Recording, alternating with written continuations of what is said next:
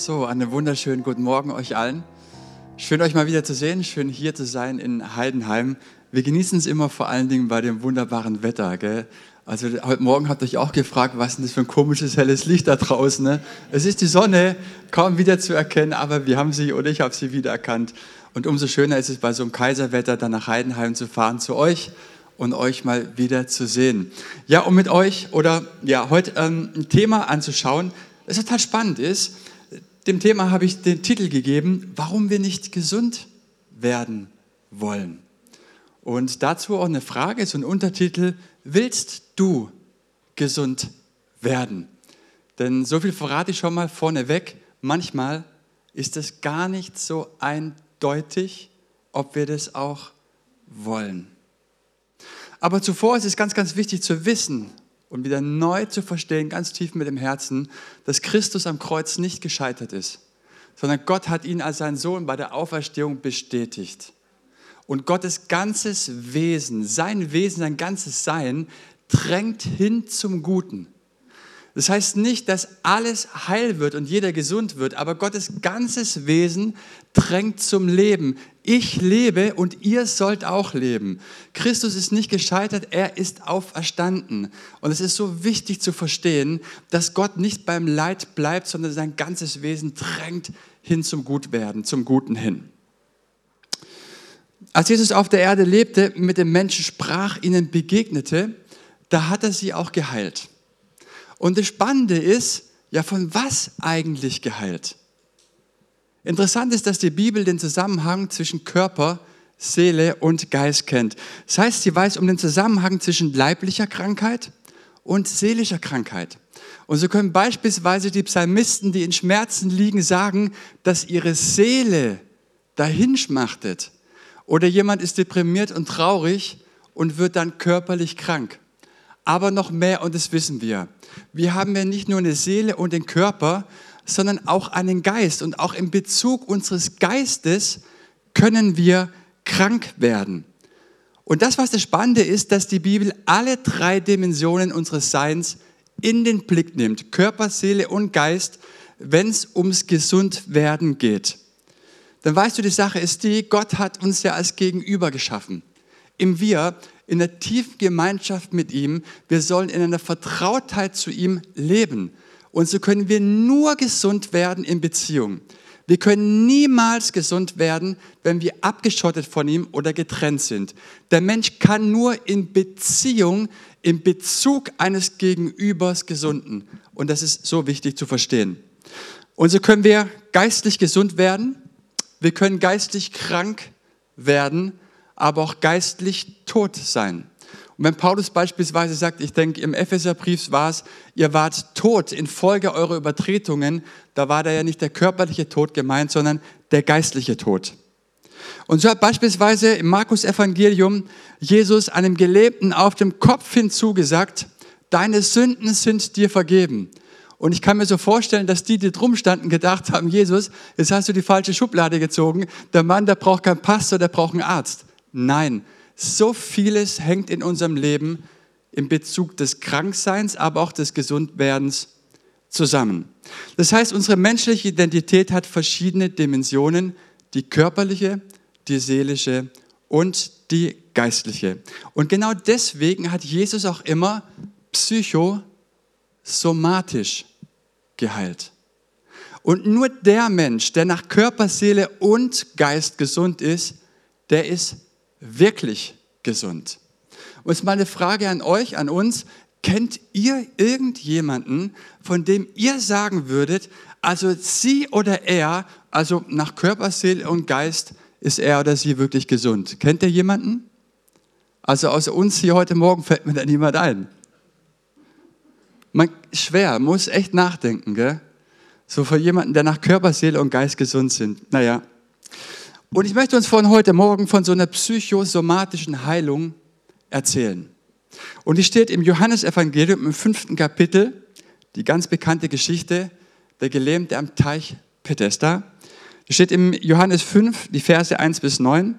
Und ich möchte sie vorlesen und lade euch ein, mitzulesen.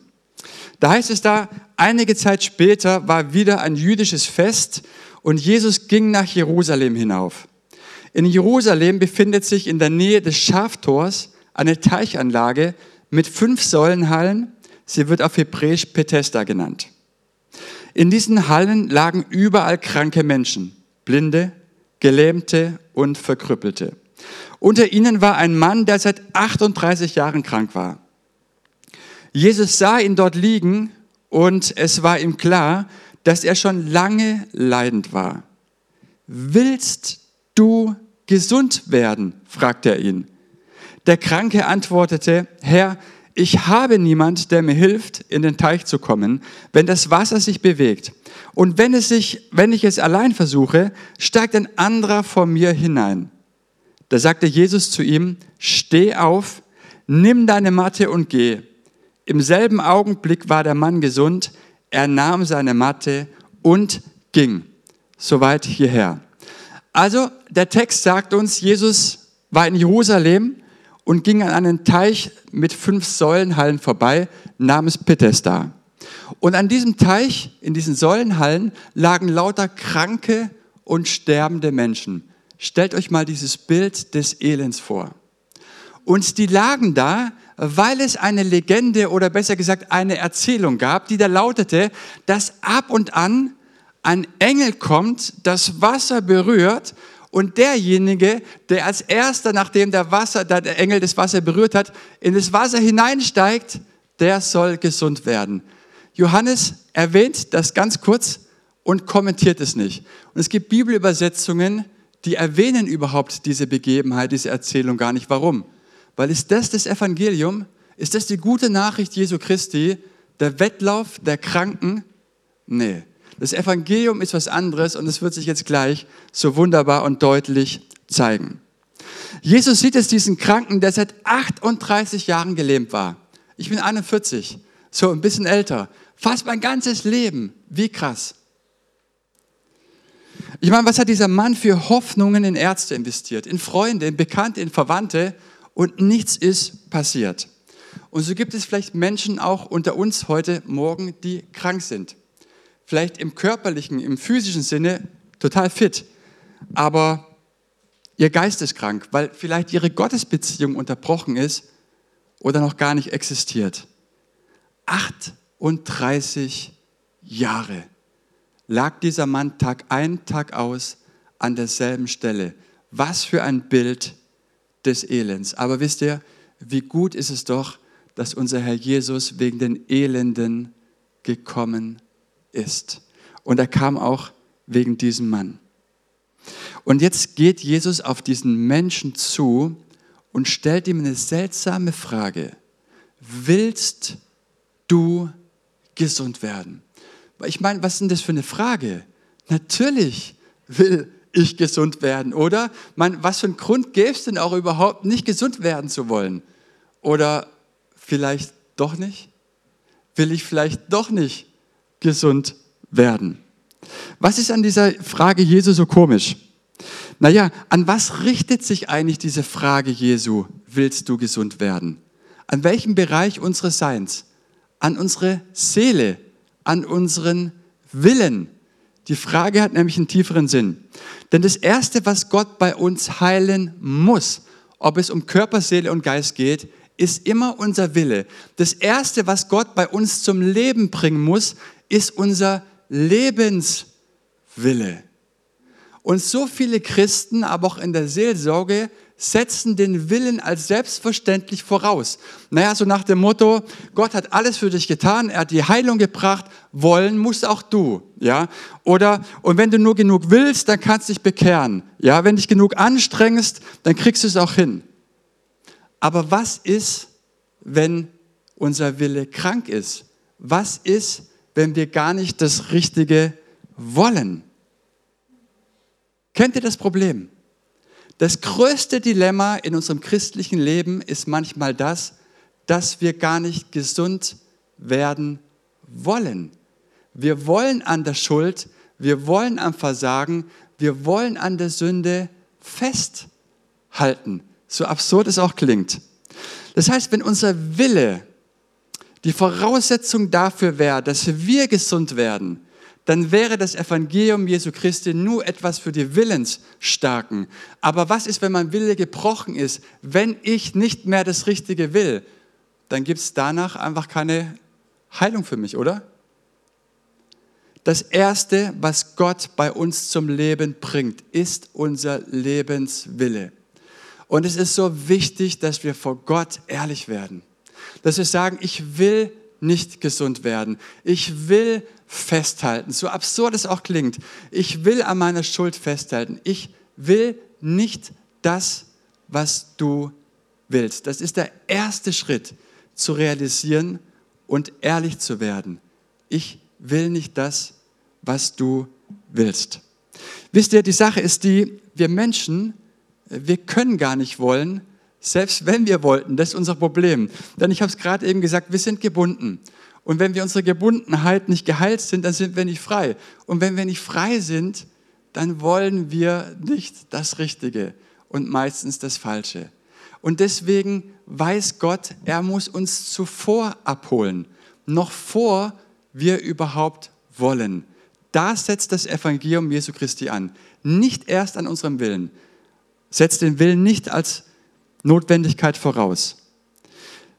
Deswegen die Frage, willst du überhaupt gesund werden? Das Makabre ist nämlich, wenn wir nichts Schönes haben, an das wir unser Leben gewöhnen können, dann gewöhnen wir Menschen uns eben an unsere Schuld. Wir gewöhnen uns an unser Versagen. Wir gewöhnen uns an unsere Sünde und die Krankheit.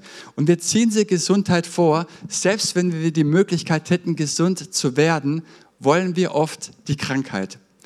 Und dieses ja, diese Begebenheit ist mir zum allerersten Mal im Jahr 2015 in der Reha aufgefallen. Ich hatte einen Bandscheibenvorfall in der Halswirbelsäule und habe dann vier Wochen so eine Intensivreha gehabt. Und dann saß ich mit Leuten am Tisch, unter anderem mit so drei Frauen. Und zum ersten Mal ist mir das so bewusst geworden. Ich meine, für mich war das ein riesen Lebenseinschnitt. Auf einmal kannst du dich nicht mehr bewegen. Das war als, als relativ sportlich, der jeden Tag irgendwie Fußball spielen war und so, ein richtiger Lebenseinschnitt. Und mein Ziel war, so schnell wie möglich wieder gesund werden zu wollen. Und dann bin ich in der Reha und stelle auf einmal fest, so mit demselben Ziel sind nicht alle Leute da. Und da war eine Frau, ich kann mich sehr an sie erinnern, die war den ersten Tag am Mittagessen und hat gesagt, oh, jetzt muss ich mal gucken, wie ich nach drei Wochen die nächste Krankmeldung wieder kriege, dass ich nicht mehr arbeiten gehen muss. Es ging immer so weiter. So, wann kann ich die nächste Reha beantragen? Und wenn man mal in ihr Leben schaut und nachfragt, dann ging das schon so über Jahre hinweg so. Und ich dachte mir, wie krass, jetzt nutzt doch erstmal die drei Wochen und dann kannst du immer noch weitersehen, ob du dann irgendwie nochmal krank sein willst oder wie es weitergeht. Nein, von Anfang an wollte diese Frau nicht gesund werden. Ich erzähle auch gleich warum. Es ist so spannend. Es gibt Menschen, die wollen nicht gesund werden. Und so ist ja rein theoretisch so, eine Frau, die beispielsweise in der Kindheit einen gewalttätigen Vater hatte, die hat ja rein theoretisch die Möglichkeit, sich einen Ehemann auszusuchen, der liebevoller und verständnisvoller wäre.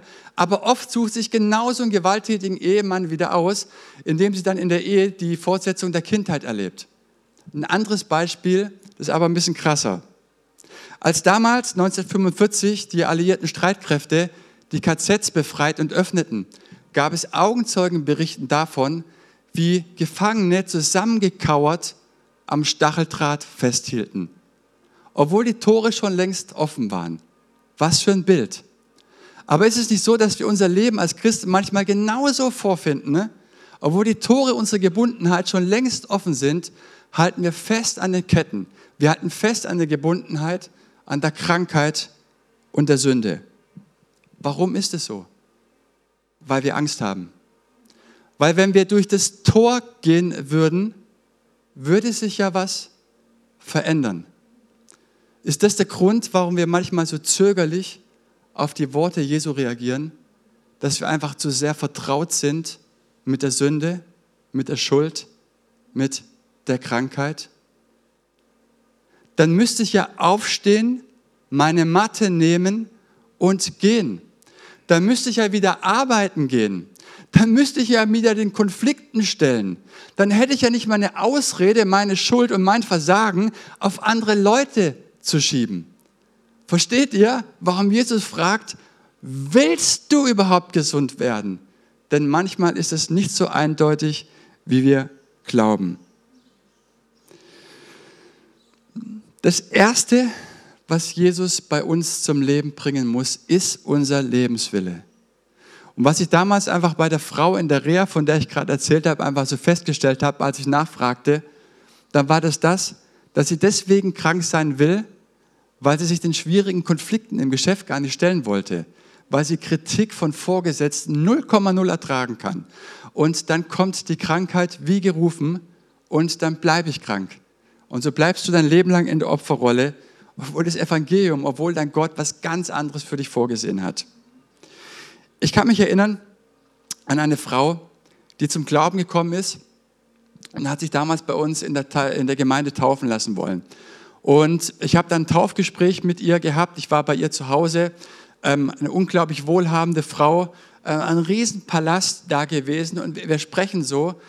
Und auf einmal kommen ihr die Tränen weil ich zuvor einfach von der Buße gesprochen habe, von der Umkehr. Und ich gesagt habe, dass es überhaupt keinen Sinn macht, wenn du da an Dingen festhältst und dich noch taufen lassen willst, dann warte lieber ab. Aber mach das oder bring Dinge in deinem alten Leben in Ordnung. Und da sagt sie zu mir unter Tränen, jetzt gerade wo du sagst, jetzt nehme ich all meinen Mut zusammen und erzähl's dir. Vor 40 Jahren, die Frau war 60, war ich schwanger und ich habe das Kind abtreiben lassen. Und sie sagt, seitdem an, jeden Tag wache ich morgens auf mit diesem tiefen Schuldgefühl. Sie sagt, es zieht mich so nach unten, diese Last.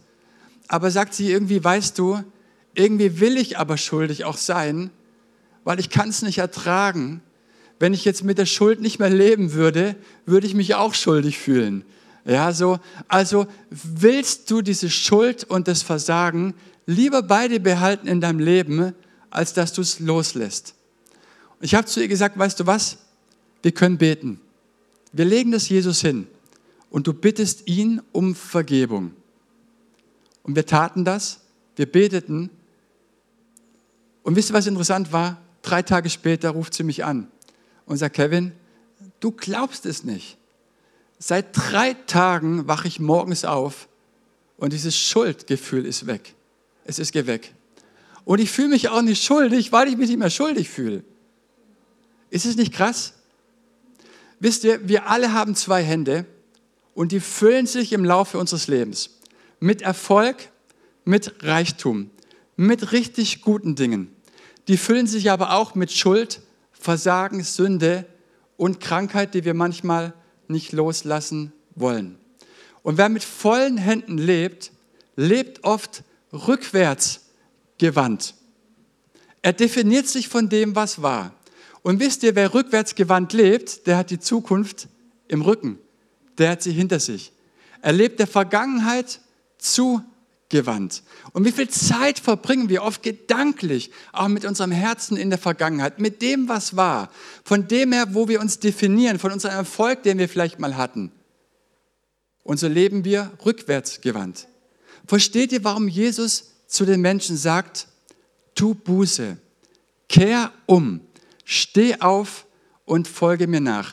Weil Gottes Perspektive immer in die Zukunft gerichtet ist. Und wer Jesus nachfolgt, der blickt in die Zukunft und hat die Vergangenheit hinter sich. Und das bedeutet Buße und Umkehr. Sich nicht mehr fesseln lassen von der Vergangenheit, sich nicht mehr fesseln lassen von, dem, von der Schuld und dem Versagen. Nachfolgen bedeutet, ich lasse los, ergreife diesen Christus und gehe ihm in die Zukunft nach. Wer Manu kennt, der hat den Spruch wahrscheinlich schon mal gehört. In der schottischen U-Bahn-Station war mal Graffiti reingesprüht, das da lautete, You can never be too dead for resurrection. Für die Auferstehung kannst du niemals zu tot sein. Das heißt, für den Christus, für den Auferstandenen können wir niemals zu hoffnungslos drauf sein, niemals zu krank sein, niemals zu viel Schuld aufgeladen haben. Und jetzt sagt Jesus diesem gelebten Mann auf den Kopf hin, steh auf, nimm deine Matte und geh. Das ist doch zynisch, oder? Zum Gelebten hinzugehen, ihn anzustupsen und zu sagen, steh auf. Dem Alkoholkranken die Flasche aus der Hand zu reißen und zu sagen, das reißt dich zusammen und trink nicht mehr. Zu einem Depressiven zu gehen, ihm die Bettdecke wegzureißen vom Kopf und zu sagen, jetzt nimm dich zusammen und sei nicht mehr depressiv. Das alles wäre zynisch, oder? Wenn es Menschenworte wären. Wenn es keine Kraft hätte. Aber das Wichtige ist, dass wir verstehen, wer vor unserem Leben steht, in unsere Situation hineinspricht, steh auf, nimm deine Matte und geh. Es ist Gott selbst. Und seine Worte sind Leben.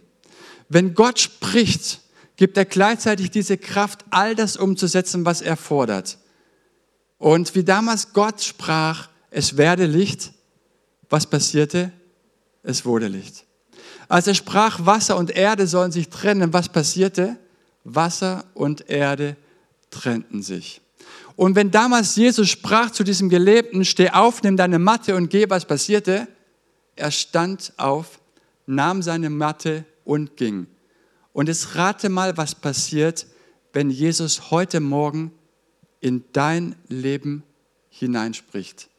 Steh auf. Lass dich nicht mehr fesseln von deiner Vergangenheit. Lass los und komm und folge mir nach. Ich habe die Zukunft für dich im Blick. Lass dich nicht mehr fesseln von deiner Krankheit, von deiner Schuld und deinem Versagen. Und komm, folge mir nach. Wenn Gott spricht, wenn er von uns etwas fordert, befähigt er uns, das umzusetzen. Wollen wir das heute Morgen tun? Lasst mich noch beten. Es wäre schön, wenn wir gemeinsam aufstehen könnten, oder ihr, ich stehe ja schon, und dass wir noch beten. Herr Jesus, ich danke dir von ganzem Herzen, dass du uns liebst und dass du uns gerufen hast. Jeder, der heute Morgen hier ist, wir danken dir von ganzem Herzen, dass dein Blick in die Zukunft gerichtet ist. Und manchmal stellen wir fest, dass unsere Blicke in die Vergangenheit gerichtet sind. Du weißt, dass wir Klammernde sind und unsere Hände sind voll. Und hätten wir acht Hände, wären auch die relativ schnell voll, überfüllt. Und wer volle Hände hat, Herr, der hat keinen Platz mehr, etwas Neues zu ergreifen etwas Besseres zu ergreifen, dich zu ergreifen. Aber wie gut ist es, dass du in unserem Leben bist, vor unserer Lebenstür steht. Du drängst dich nicht auf, aber du sprichst in deiner Liebe uns zu, lass los, kehr um, lass dich nicht mehr fesseln von dem, woran du festhältst, vielleicht seit Monaten, Wochen, Jahren. Und Herr Jesus, weil du es bist, der spricht, weil du befähigst zu dem, was du von uns forderst, sagen wir, Jesus, wir lassen los, weil wir dich ergreifen, neu ergreifen. Und das können wir tun, indem wir so eine innerliche Entscheidung treffen. Jesus, ja, ich lass los und weiß, dass du Besseres für mich hast. Du möchtest mit mir die Zukunft in die Zukunft gehen, mir die Zukunftsperspektive neu zeigen. Wir wollen nicht rückwärtsgewandt leben, sondern vorwärtsgewandt. Und das können wir nur, indem wir dir nachfolgen und die Wege des Lebens gehen. Und so wollen wir die alten Trampelpfade verlassen und wollen diese neuen Wege mit dir gehen. Und ich danke dir, dass du jetzt unsere Hand ergreifst und wir loslassen dürfen und wir dir jetzt nachgehen. Danke, Herr Jesus, für alles, was du für uns getan hast. Danke, dass dieses neue Leben wirklich neu ist, auch wenn wir schon seit Jahrzehnten im Glauben sind. Es ist immer brandneu. Und wer in deine Gegenwart kommt, erlebt es immer wieder, wie gut es ist, dort zu sein, wie gut es ist, loszulassen. Und so danke ich dir, Herr Jesus, dass du mit uns gehst, uns nachgehen wirst, auch nach dieser Predigt und eben uns diese neuen Wege zeigst. Amen.